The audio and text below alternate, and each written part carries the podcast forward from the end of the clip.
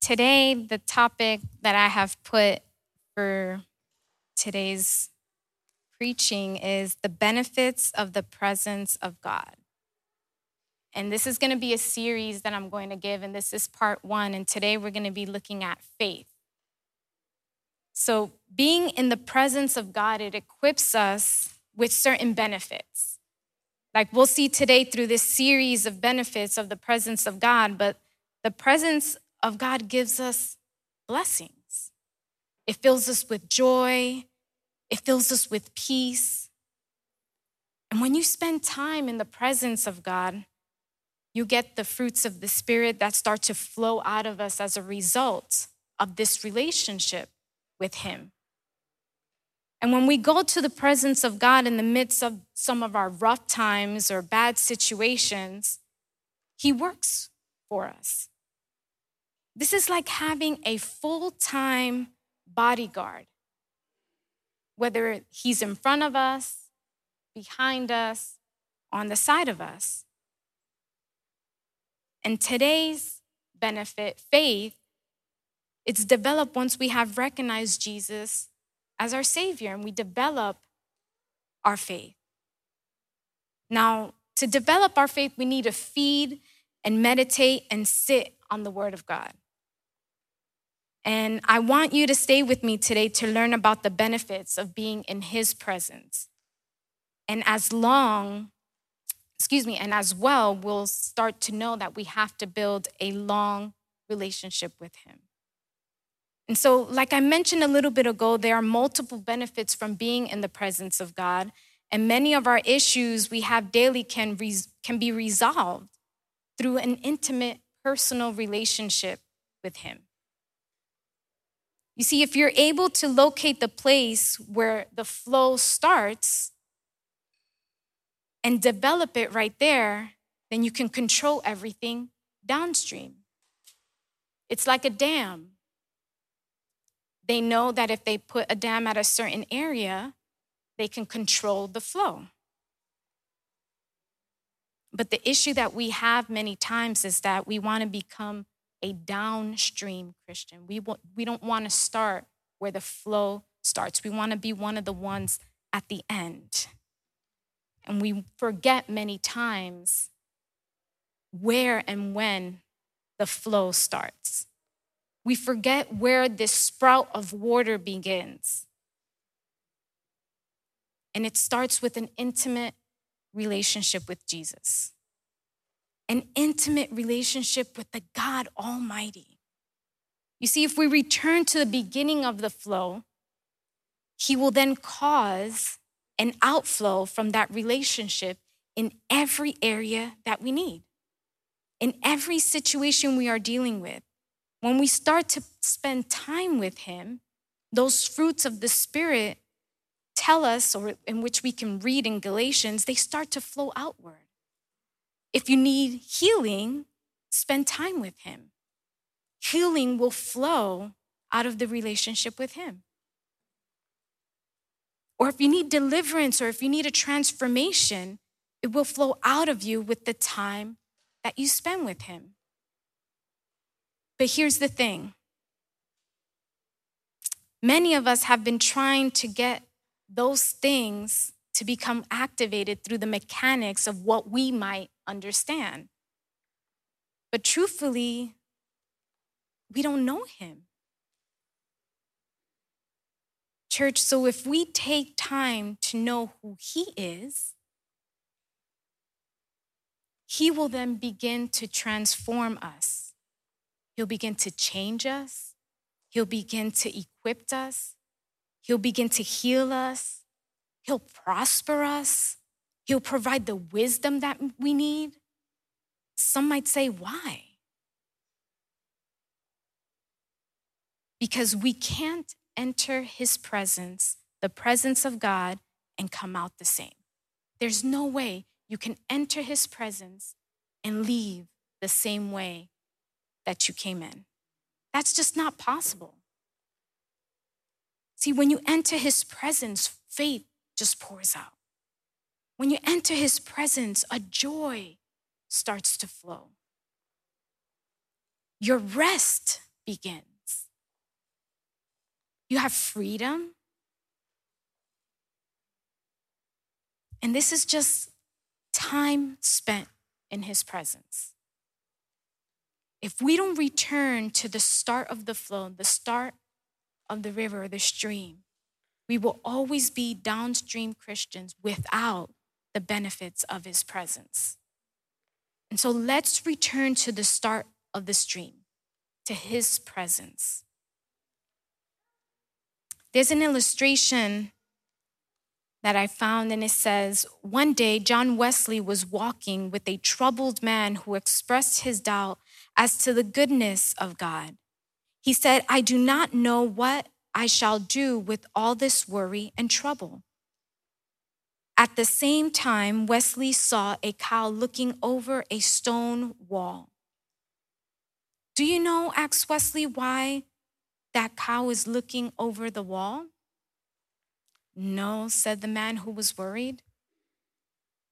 Wesley said the cow is looking over the wall because he cannot see through it. That is what you must do when your wall of trouble. Look over it and avoid it. Faith enables us to look past our circumstances and focus on Jesus. Amen. I want you to open up your Bibles to the book of John, chapter 11. And we're going to be reading multiple verses from this chapter. And I would like for you to stand for reverence to the word. But right now, we're going to read up to verse 16. And this is a story that many of you know or are familiar with. And I'm going to be reading from the New International Version. John chapter 11, verse 1 through 16.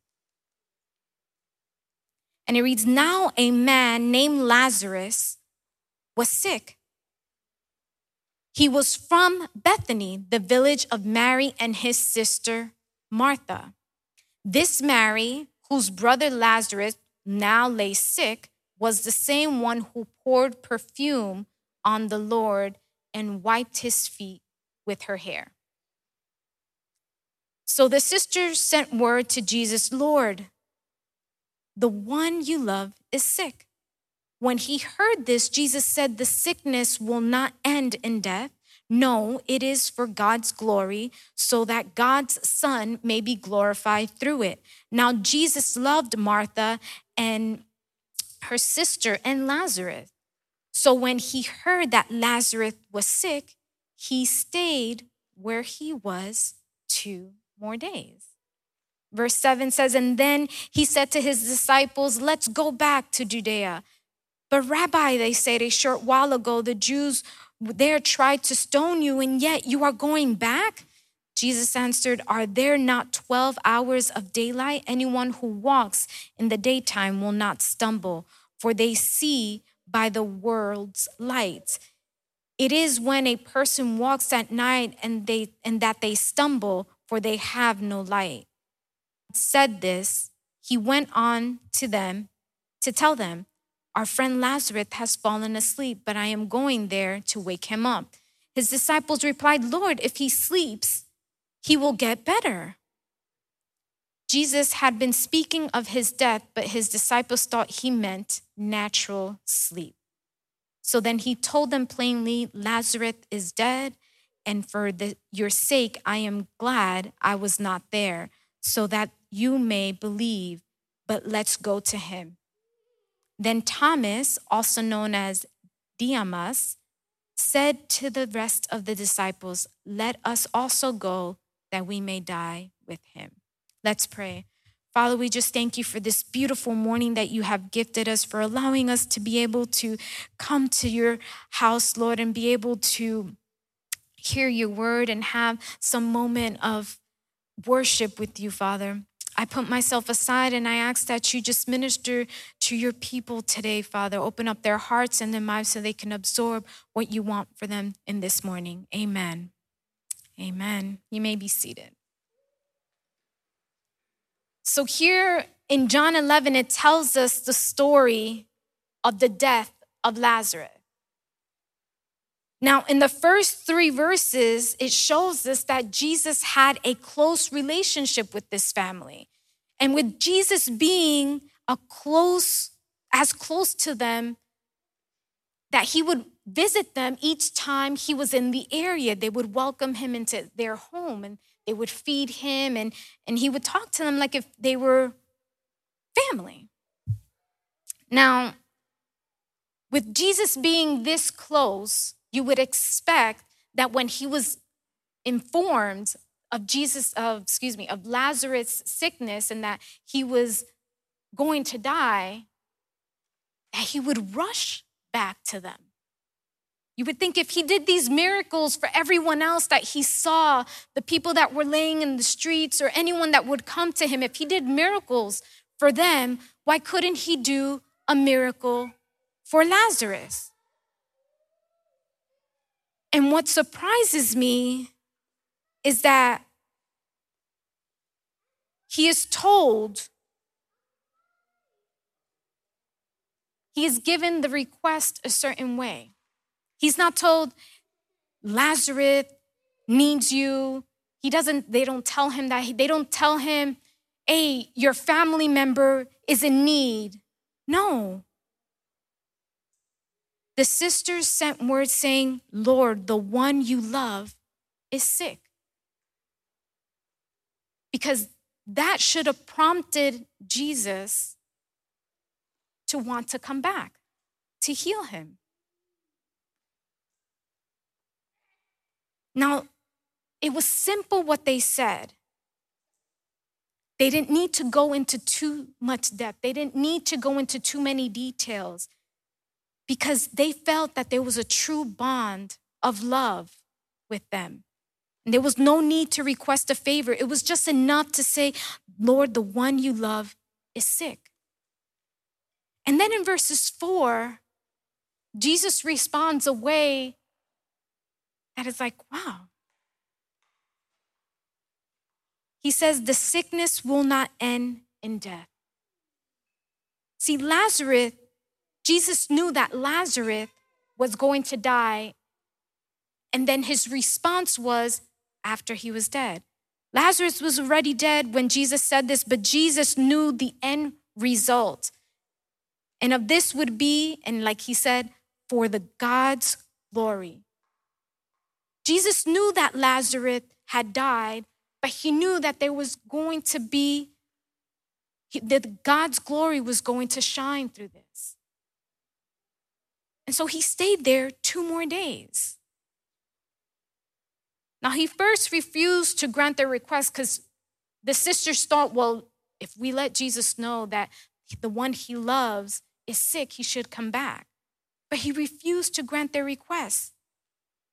And then he fulfilled it by asserting that he does things according to the timing of God and not of man. He was telling them it is not going to be in the time that you want, it's going to be in the time that God wants. And then through his actions, Jesus also demonstrated that his delay wasn't a denial.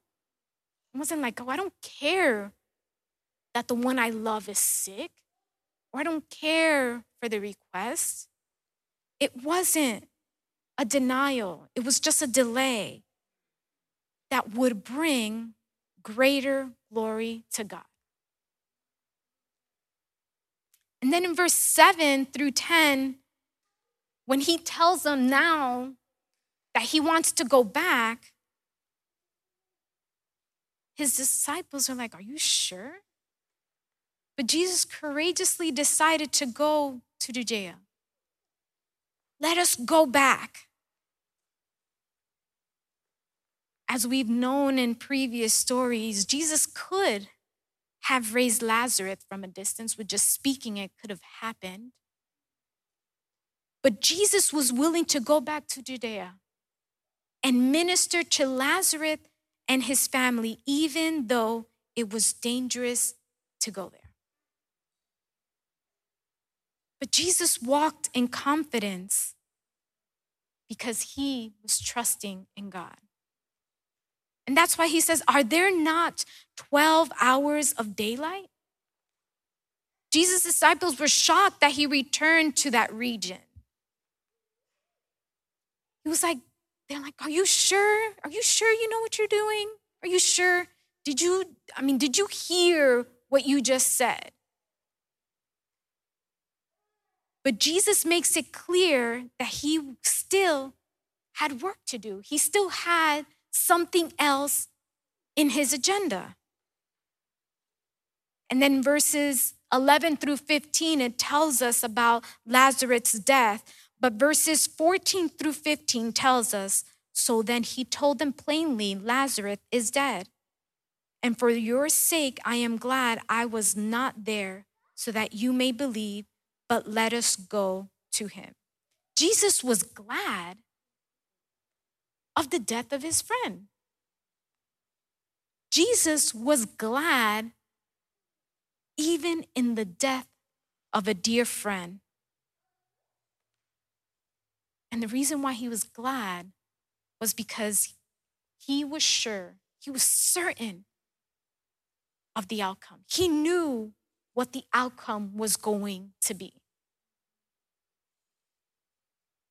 And then in verse 17 through 22, Jesus meets the sisters of Lazarus. He meets Martha and Mary. He had already been in the tomb for four days. Four days he had been in the tomb. Why did he wait four days? And I started to look. The Jewish people had a belief that from the day that that person died, their soul stood near the grave for three days, hoping to return to the body. So, Jesus, knowing of this belief, knowing of this superstition, of knowing this from the Jewish people, he waited four days.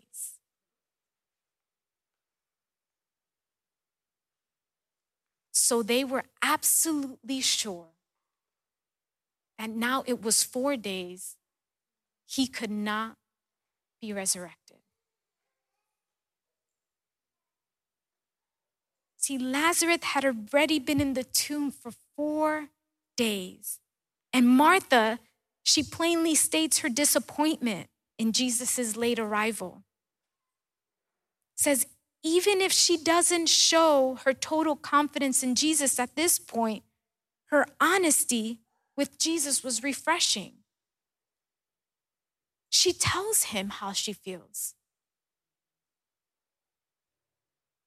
Many of us at times have sent messages, a text message to someone that we want a response quickly.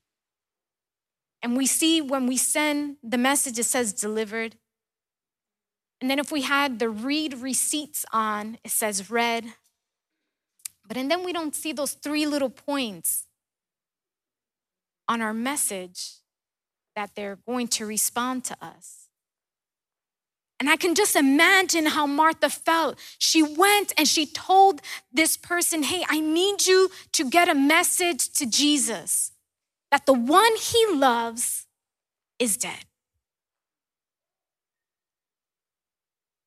And so that message was received by Jesus, it was read, but she didn't see those three little dots for her response.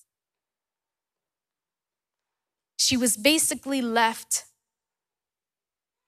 to her own thoughts and her imagination on what could possibly be going on. In this passage, we're going to see three different types of faith. With Martha, we see a struggling faith. Like a struggling faith? Yes, because it is striving to achieve or to obtain something in the face of difficulty or resistance. Martha was a person who was in deep water, trying to find something to cling to. She was just trying to find something, but it was out of reach. All Martha could think about was that Jesus didn't arrive in time. Can you imagine how Martha felt? She must have felt sad. She must have felt let down. She was like, this is my misfortune. She was had this regret or sorrow. And she expressed it to him. Lord, if you had been here, my brother would have not died. Can you imagine? We don't, in the Bible, it doesn't tell us how they said things. We don't get the full picture of certain things. But I could just imagine it. Lord, if you would have been here, my brother, the one that you love, wouldn't have died.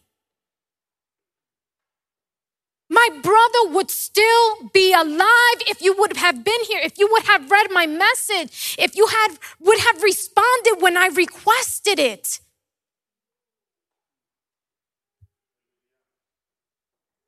Even now I know that whatever you ask of God, God will give it to you. Martha still wasn't too confident that Jesus would raise her brother. Rather, she says that she still believes in him despite of her disappointment. Can we say the same thing? In verse 23, he tells her, Jesus said to her, Your brother will rise again. And now Martha's like, Yeah, Jesus, I know I'm going to see my brother again. I mean, in the last day, I know. I know I'm going to see him. And what Martha was wanting, she wanted a miracle right now. She didn't want a miracle. She didn't want to see her brother in the last days. She wanted to see him now. And the answer to what she told him, she probably didn't expect it. Verse 24 says, I know he will rise again in the resurrection at the last day. But Jesus' response is seen in verse 25 and 26. It says, I am the resurrection and the life. The one who believes in me will live even though they die. And whoever lives by believing in me will never die. Do you believe this? See, Jesus wants us to know that, that He is the resurrection and the life. He is the one who can raise from the dead. He is the restorer of life. And his words marked her, and it made her realize who she was talking to who she was in front of.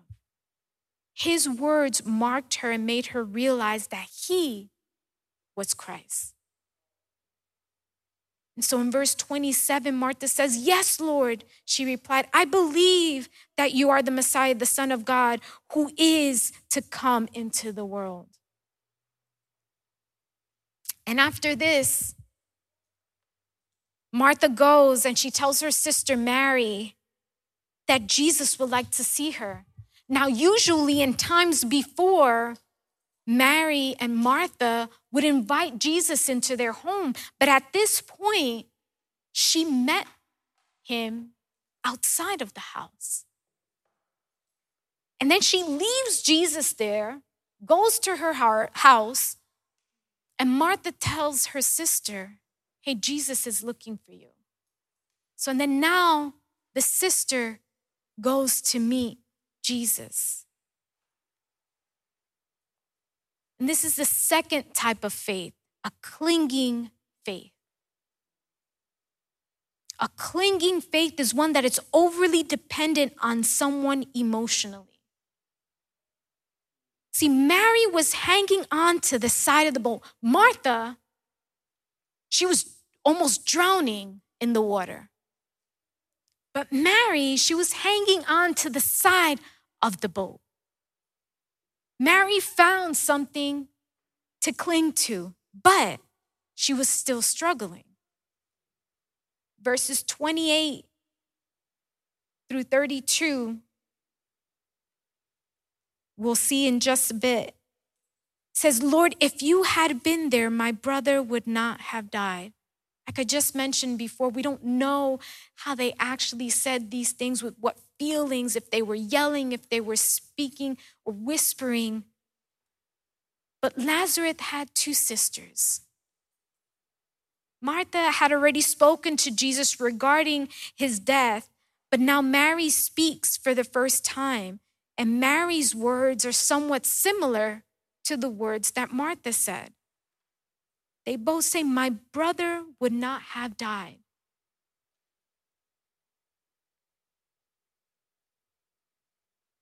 I can imagine Mary, she probably must have been like Jesus.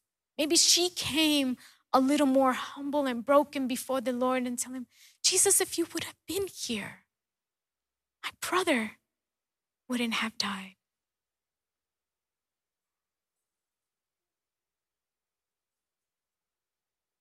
And then we see in verses 40 through 41 the last type of faith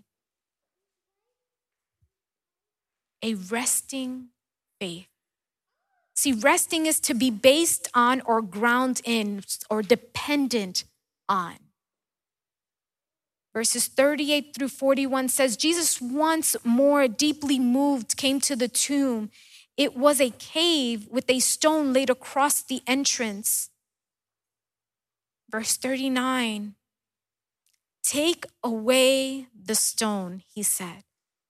But Lord, said Martha, the sister of the dead man, by this time there is a bad odor, for he has been there four days. Then Jesus said, Did I not tell you that if you believe, you will see the glory of God? And lastly, verse 41 says, So they took away the stone, and Jesus looked up and said, Father, I thank you that you have heard me. See, the faith of the people that were willing to roll the stone away are the ones that are on the boat. See, they were secure. They knew that if they if Jesus told them roll the stone away, they knew they had the faith that something was going to happen. They weren't scared of the smell. They weren't scared of the sight that they would see. They were secure. They weren't struggling or they weren't clinging. The faith of these people that were going to roll the stone is what took them out of the water.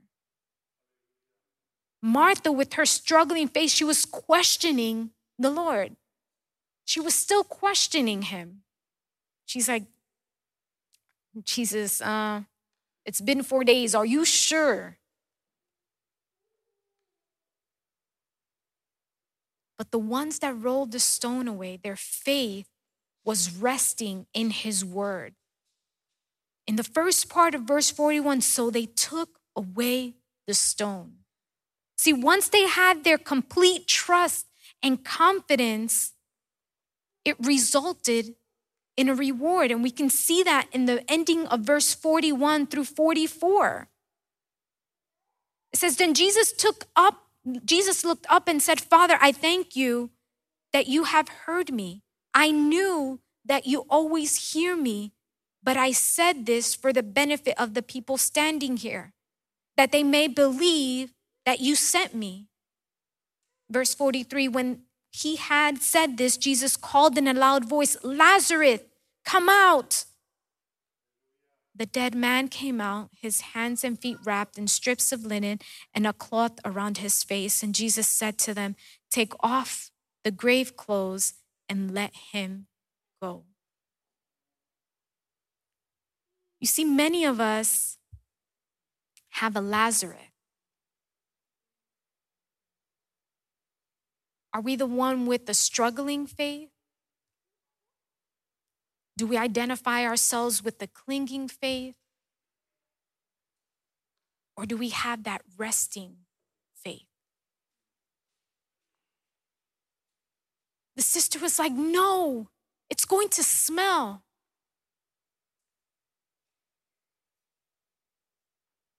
Do not allow our fears get the better of us when Jesus gives us his promise.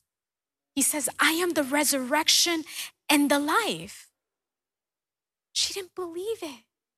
She was still trying to stop it. She, in the beginning, was wanting her brother to be resurrected. And now that Jesus was there and was going to do what he needed to do, she was then questioning it. It's going to stink.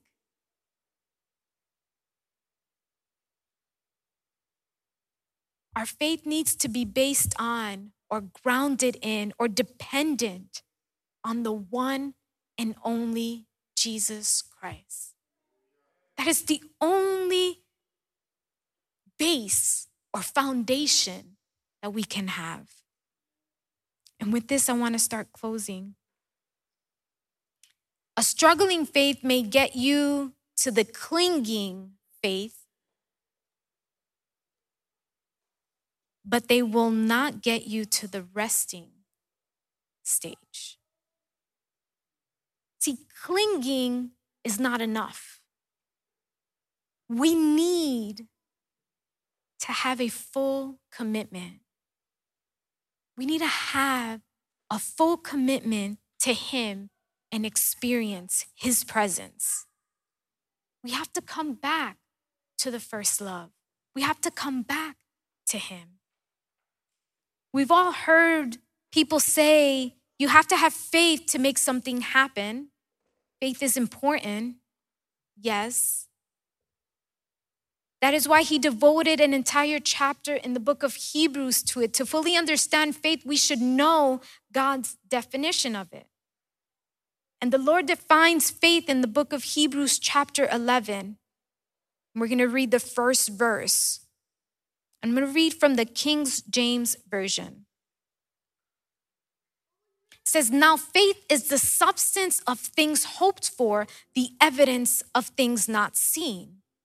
If we read the New International Version, it says, Now faith is confidence in what we hope for and assurance about what we do not see. See, the ones that rolled the stone away, they put their faith in what was not seen. And the sisters were putting their faith in what they could see. See, faith is when we believe in something solely based on the authority of the source of the information, on the authority of the statement of the promise. Church, what are you basing your faith on? What authority? On the authority of the state or the outsiders of what they tell you? Are you basing it on the authority and the promises in His Word? See, we have faith in the works of God because they are stated in the Bible. The Bible tells us. And even though we can't physically see our Lord and our Savior, but we have a faith in His Word and we know that He exists. And what for many men out there might seem impossible, but with God, nothing's impossible. Nothing's impossible for God. And the Bible tells us in Matthew 9 29, then he touched their eyes and said, According to your faith, let it be done to you. So I have a question for you this morning. What are you experiencing or what are you expecting God to do in your life? What are you expecting God to do in your life? Are we experiencing that presence of God? Are we are coming to Him, like I just mentioned, back to the first love? Are we just humbling ourselves before Him? See, faith is just a benefit of the presence of God.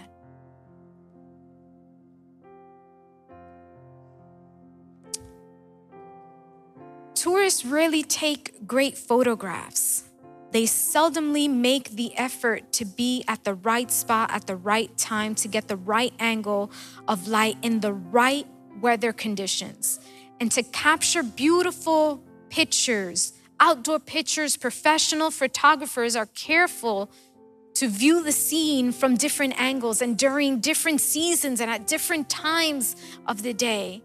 And this makes me wonder if the reason some people don't have a clear picture of the beauty and the glory of God is that they just make snap judgments.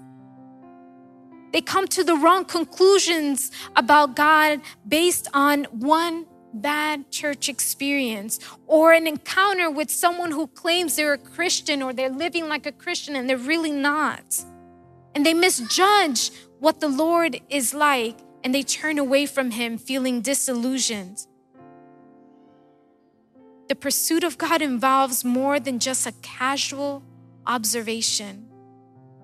In the book of Chronicles, King David told his son Solomon, If you seek him, he will be found by you. And then the psalmist says, Blessed are those who seek him with their whole heart.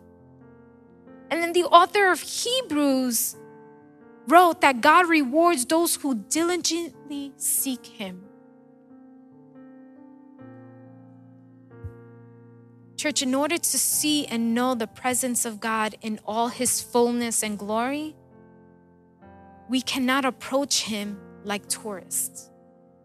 We cannot come to him just wanting to take just another picture for our remembrance in a year. I want you to stand.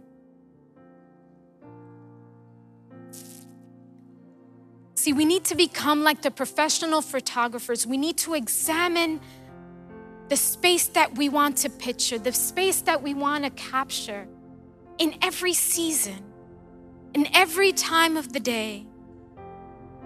That is the only way. We need to seek the presence of God at all times with all our heart. It's not just when we think we should come. Oh, I'm gonna seek Him now because I don't have, I've already done everything in my list. No, it's I'm going to seek him in the morning because that is what it's going to push me to be able to do the things throughout the day. I'm going to seek him when I get a phone call from my child's school. I'm going to seek him when I'm told my parent is no longer with us. I'm going to seek him when the doctor tells me the news that I did not want to hear. I'm going to seek him when everything is going right. I'm going to seek him when I am financially stable. I'm going to seek him when I'm told I no longer have a job. We need to seek the presence of God at all times. It's not just a certain time, it's at all times and with all our heart.